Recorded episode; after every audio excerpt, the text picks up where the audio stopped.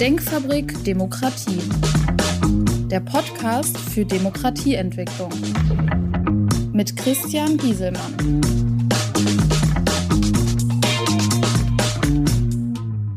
Hallo, mein Name ist Christian Gieselmann. Ich beschäftige mich mit, mit Themen wie Politik, Wirtschaft, und Gesellschaft unter dem Aspekt Haltung und Verantwortung. In meiner letzten Folge habe ich gesprochen über, sollen die Kommunen auf alle spezifischen Sondereinnahmen verzichten. Aus meiner Themenreihe Staatsreform. Was müsste in den Organisationen geändert werden? Nach dem Motto nicht nur meckern, was alles schlecht läuft, was muss geändert werden, damit es funktioniert. Mein Thema heute. Eigenverantwortliche Projekte der Stadtteilbevölkerung bzw. des Dorfes mit eigenem Budget. Hierzu eine Einleitung. Kommunale Projekte werden häufig unter dem Aspekt der Zuschüsse durch Land und Bund durchgeführt. Unabhängig, ob dies wirklich das wichtigste Projekt für die Kommunen ist. Auch die Folgekosten werden häufig nicht deshalb beachtet. Ich möchte keine Beispiele anführen heute, da es einfach zu viele Beispiele gibt. Meine These, wenn die lokale Bevölkerung ihre Projekte bzw. einen Teil zumindest selbst entscheiden und entwickeln können, dann ist eine hohe Identifikation mit diesen selbstbestimmten Projekten vorhanden und somit eine höhere Akzeptanz sowie positive Auseinandersetzung mit den Institutionen. Die Bewohner sollen ihre eigenen Projekte vor Ort bekommen und selbst organisieren. Wie könnte ein solches selbstbestimmtes Projekt vor Ort aussehen? Zuerst einmal, zuerst einmal, was können solche Projekte sein? Alles, was in dem Stadtteil, dem Dorf, sonst übergeordnet nicht finanziert wird oder auf der lokalen Prioritätenliste auf Platz 1000 plus platziert wurde. Beispiele? Dies könnte ein Bürgertreff sein, ein gemeinschaftlicher Gemüsegarten, ein Dorfladen. Letztendlich weiß die Bevölkerung vor Ort am besten, was ihnen gut tut. Es geht nicht um ordinäre kommunale Aufgaben wie Radwege, Verkehrsinseln, Kindergärten oder sonstige Infrastrukturmaßnahmen. Das Projekt selbst muss diskriminierungsfrei sein also jede Person kann daran teilnehmen oder es benutzen. Also ein Projekt, womit jeder vor Ort sich identifizieren kann und auch einen persönlichen Bezug hat. Es geht nicht unbedingt um die dauerhafte Finanzierung, sondern primär um die Anschubfinanzierung. Langfristig sollte das Projekt sich immer selbst tragen, da die Zuwendung nicht dauerhaft gegeben ist. Schließlich kann nicht erwartet werden, dass die jährlich zugewendeten Mittel auch im nächsten Jahr für das gleiche Projekt vergeben werden. Wie sollte es zur Bestimmung des Projektes kommen?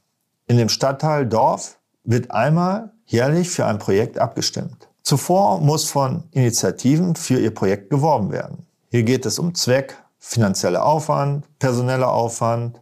Was an Expertise wird gesucht? Was spricht die meisten an? Es geht also nicht nur um finanzielle Unterstützung, sondern primär auch um das Einbringen der Bewohner in das Projekt. Das Projekt, das die meisten Stimmen bekommt, sollte dann im nächsten Jahr umgesetzt werden. Wie hoch sollte so ein jährliches Budget denn sein?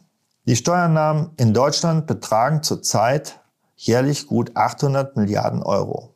Wir haben gut 80 Millionen Einwohner in der Republik.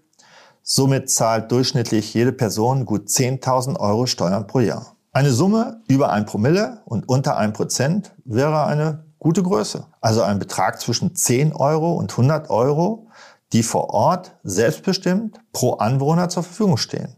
Wenn wir von einer Stadtteilgröße Distrikt Dorf von circa 5000 Bewohnern ausgehen, dann wäre das eine Projektsumme von 50 bis 500.000 Euro jährlich. Wird durch den Wettbewerb der Projekte kein Streit entstehen?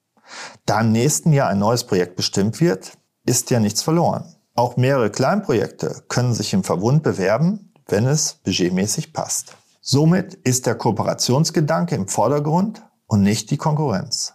Wie könnte der organisatorische Rahmen für solch ein Projekt aussehen? Das deutsche Vereinsrecht bringt praktisch alles mit, was nötig ist. Vom Vorstand, Wahlrecht, Mitgliederbeiträge, Rechtsrahmen und so weiter. Mein Fazit. Durch die eigenverantwortlichen Projekte der Bürger werden diese in die demokratischen Grundprozesse mit eingebunden. Mit ein wenig finanzieller staatlicher Beteiligung und persönlichen Einsatz für das Bürgerprojekt gewinnt man an Lebensqualität. Der persönliche Einsatz für etwas und dies zum Erfolg zu führen, ist ein besonders positives Erlebnis.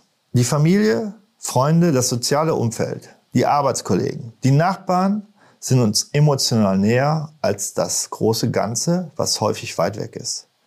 Wo sollen wir auch die Grenzen setzen?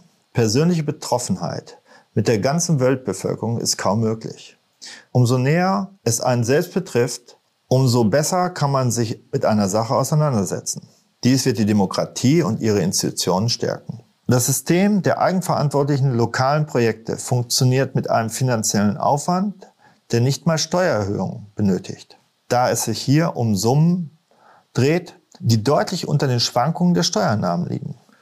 Letztendlich werden irrsinnige, verschwenderische Projekte, die nur wegen den Zuschusseffekten durchgeführt werden, deutlich reduziert. Mein Ausblick für die nächste Folge. Welche Aufgaben muss der Staat überhaupt selbst machen und welche kann er delegieren bzw. privatisieren? Auf diesen Punkt gehe ich in der nächsten Folge ein. Ich bedanke mich sehr herzlich. Ich freue mich auf ernst gemeinte Rückmeldungen, Kontakte über meine Shownotes. Ihr Christian Giesemann. Das war Denkfabrik Demokratie.